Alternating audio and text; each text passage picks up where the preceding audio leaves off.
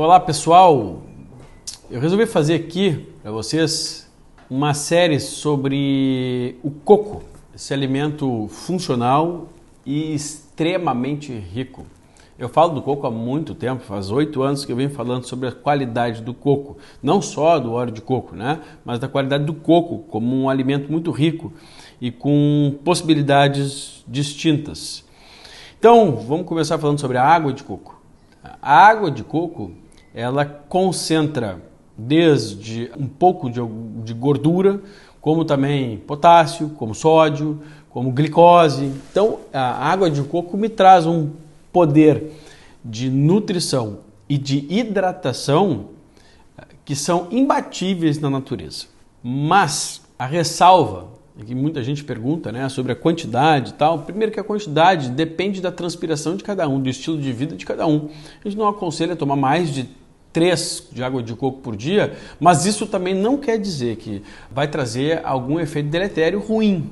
Tá, mas eu posso ingerir água de coco se eu tenho problema cardiovascular? Eu falei, querido, se você toma refrigerante, você pode ingerir tudo, até água do xixi. Quem toma refrigerante pode tomar até xixi, eu acho que é melhor do que refrigerante. Antes de fazer as perguntas, né, de, vamos pensar um pouquinho sobre a nossa vida. A gente pergunta assim, ah, Vitor, mas assim, eu posso tomar óleo de coco? Mas você faz o uso de óleo de soja de biscoito, que biscoito tem gordura hidrogenada. Vamos começar abrindo nossa cabeça, pensando, conectando os nossos neurônios, não esperando que venham tudo pronto. E essa geração hoje da internet que é tudo pronto. É óbvio que a água de coco pode ser ingerida, às vezes mais ou menos quantidade, isso vai depender de cada pessoa, e ela é extremamente saudável, repõe eletrólitos melhor que esses repositores que a gente tem por aí, sabe? É imbatível. Bom, mas o excesso, é claro que o excesso não é bom de qualquer coisa até de água. Se eu ingerir mais do que o meu corpo tem capacidade e que ele necessita de água, a tendência é que eu tenha alguns transtornos também. Então, a água de coco é muito rica, a água de coco, tem um potencial de hidratação excelente, ou seja, excelente para pós-exercício físico e tal, ou então para qualquer momento do dia que ela me traz esses nutrientes. Agora, quem que eu devo tomar mais? Água eu faço a hidratação regular com água. Eu tomo mais água do que tomo chá, do que como água de coco ou que tomo algum suco. Tá? Se vocês já ah, não ouviram ainda meu, meu, meu vídeo sobre sucos, procure aí, porque é muito importante entender essa questão dos sucos. Né?